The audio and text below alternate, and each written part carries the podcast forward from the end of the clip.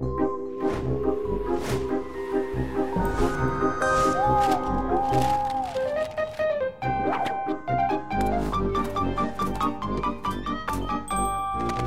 Wegscheider. Da scheiden sich nicht nur die Wege, sondern auch die Geister. In dieser Woche habe ich mich so geärgert, dass offensichtlich immer mehr Bürger unsere tüchtigen, ehrlichen und charakterstarken Politiker kritisieren und sogar beschimpfen, obwohl die doch nur unser Bestes wollen. Ich habe mir deshalb gedacht, es ist höchst an der Zeit, auch einmal positiv hervorzuheben, wie selbstlos sich der Großteil unserer Volksvertreter für unser aller Wohl einsetzt und ihnen allen Lob und Anerkennung zu zollen. Lieber Herr Bundeskanzler, liebe Bundesregierung, liebe Abgeordnete und Funktionäre, bitte nehmen Sie sich die Kritik einiger Querköpfe nicht so zu Herzen und lassen Sie sich nicht von Ihrem erfolgreichen und verantwortungsvollen Weg abbringen, auch wenn es da und dort vereinzelt Rückschläge geben mag.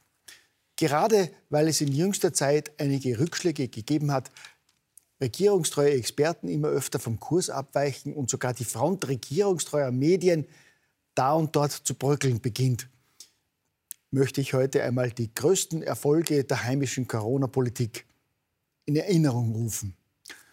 Und so darf ich mich im Namen der Jünger Coronas natürlich zuallererst bei unseren aufrechten, freien und unbestechlichen Volksvertretern bedanken, die die Corona-Impfpflicht für alle erst möglich gemacht haben.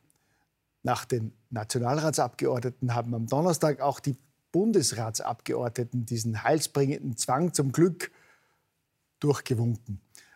Jetzt macht sich eben bezahlt, dass überzeugte Föderalisten jahrzehntelang um die Erhaltung des Bundesrats gekämpft haben und die Abschaffung dieser wichtigen demokratischen Einrichtung verhindern konnten.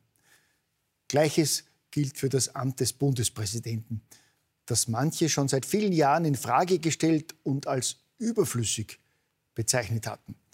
Gerade in dieser Krisenzeit sieht man jetzt eindrucksvoll, wie wichtig es ist, dass dieses besonders wichtige Amt von einer geeigneten, über jeden Verdacht erhabenen Persönlichkeit ausgeübt wird, die charakterlich stark und parteipolitisch unabhängig handelt.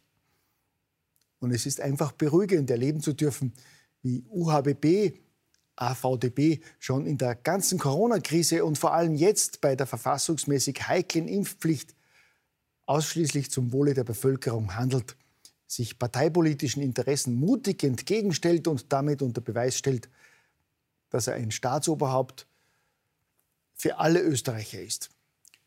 Wie viel Mut und Edelmut es braucht, ohne billiges Schielen auf die nächsten Wahlen im Sinne der Volksgesundheit sogar Grundrechte auszuhebeln, sieht man ja gerade bei der Einführung der allgemeinen Impfpflicht.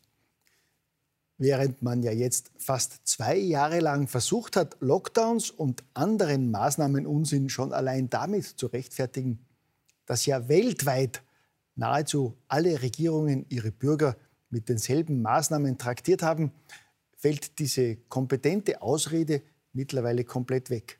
Tag für Tag heben verantwortungslose Regierungen in immer mehr Staaten die Maßnahmen auf und geben den Menschen wieder ihre Freiheit zurück. Tag für Tag kehrt ein Land nach dem anderen wieder zur Normalität zurück.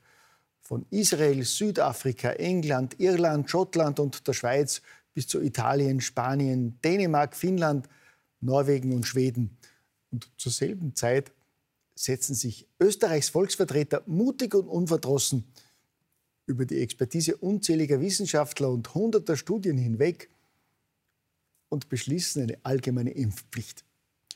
Gut, wen kümmern die besten Virologen der Welt und selbst Nobelpreisträger, wenn er das Glück hat, eine medizinische Koryphäe wie Wolfgang Mückstein als Gesundheitsminister zu haben? Also einen Kapazunder, der schon Wochen vor seinem Amtsantritt Millionen medizinischer Leiden vermittelt hat, dass die Corona-Impfung gar nicht ins Blut geht und ihnen damit jegliche Angst vom Spiken genommen hat. Auch im Zusammenhang mit der jetzt politisch durchgepeitschten Impfpflicht lässt Dr. Mückstein mit seiner faktenbasierten Expertise die Wissenschaft rund um den Globus wieder einmal alt aussehen.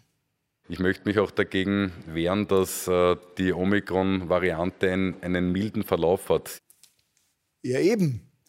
Wenn sich ein weltweit anerkannter Experte wie Professor Dr. Dr. Mückstein gegen wissenschaftlich anerkannte Erkenntnisse wehrt, dann hat das im Operettenstaat an der Donau Gewicht. Dann reicht das als Rechtfertigung für eine verfassungswidrige Impfpflicht und wird von den Einheitsmedien auch gar nicht hinterfragt wissenschaftlich noch kompetenter als unser grüner Gesundheitsminister sind nur noch die roten Regenten der Operettenhauptstadt. Dort will man das lächerliche Einknicken der Bundesregierung ungeimpften Aussätzigen schon nach drei Monaten wieder Einlass in Restaurants und Kaffeehäuser zu gewähren, nicht mittragen. Omikron sei nicht so harmlos, wie von manchen suggeriert werde, begründet Ludwig I., seine Anordnung und sein allseits beliebter Stadtrat Peter Hacker unterstützt diesen Befehl seines Herrn mit der faktenbasierten Aussage, dass die gesamte Omikronwelle vor allem von den Ungeimpften verursacht werde. Gut, ich gebe zu, wenn ich so etwas höre, bin ich immer wieder ein wenig traurig, dass ich nicht in Wien lebe und keinen Politiker wählen und bewundern kann, der schlauer ist als der Rest der Welt. Ein bisschen schade finde ich auch, dass die großartige Idee einer Impflotterie, mit der sich Pamela Randy und ihre SPÖ ihre Zustimmung zur Impfpflicht abkaufen haben lassen, jetzt offenbar vor dem Aussteht. Nicht zuletzt, weil die Kollegen vom Staatsfunk überraschend eingeknickt sind und diese grandiose Aktion nicht durchführen wollen. Aus Angst, dass die Bürger den ORF sonst als Staatsfunk wahrnehmen könnten. Gut, der neue Chef des ORF hat dem möglichen Ärger der Politik gleich wieder den Wind aus den Segeln genommen, indem er seinen Mitarbeitern schriftlich mitgeteilt hat, dass die allgemeine Impfpflicht beim Staatsfunk jetzt auch am Arbeitsplatz gilt. Sprich, dass sich jeder ORF-Mitarbeiter bis zum 15. Februar impfen lassen muss. Andernfalls, welche Konsequenzen öffentlich-rechtlichen Impfverweigerern drohen, das steht noch nicht endgültig fest. Glücklicherweise bleiben die Staatsfunker aber auch inhaltlich noch auf Regierungskurs. So glaubt etwa ein berühmter ORF-Moderator, einen Verfassungsrichter öffentlich rügen zu müssen, weil er dem Gesundheitsminister heikle Fragen zur Corona-Politik gestellt hat. Selbstverständlich nicht, ohne ganz beiläufig zu erwähnen, dass dieser Höchstrichter von der FPÖ nominiert wurde. Man merke, die Jammerei über Angriffe auf die unabhängige Justiz gilt selbstverständlich nur in eine Richtung. Gut, böse Zungen behaupten ja, der besagte ORF-Sprecher kritisiere den Höchstrichter vor allem deshalb, weil er jene Fragen stellt, die er als Journalist den Politikern schon seit Monaten stellen hätte müssen. Aber sei es drum, im Staatsfunk erfährt man ja auch seit mehr als einer Woche nicht, dass in Kanada Ausnahmezustand herrscht, weil tausende Lastwagenfahrer mit ihren Trucks in die Hauptstadt gefahren sind und der Regierungschef aus Angst seit Tagen untergetaucht ist. Und man erfährt auch nicht, dass jetzt auch in Europa und selbst in Österreich ähnliche Protestaktionen geplant sind. Wie schreibt die absolut objektive Kollegin des Nachrichtenmagazins Profil im jüngsten selbsternannten Faktencheck wörtlich? Der Intendant von Servus TV ist von seinem impfkritischen Kurs nicht abzubringen. Wenigstens dieser eine Satz Ihres Propagandapamphlets stimmt. Und deshalb kann ich mich auch dem Fazit des Profilfaktenchecks vollinhaltlich anschließen. Trauen Sie diesem Mann bei Corona-Themen lieber nicht. Gell?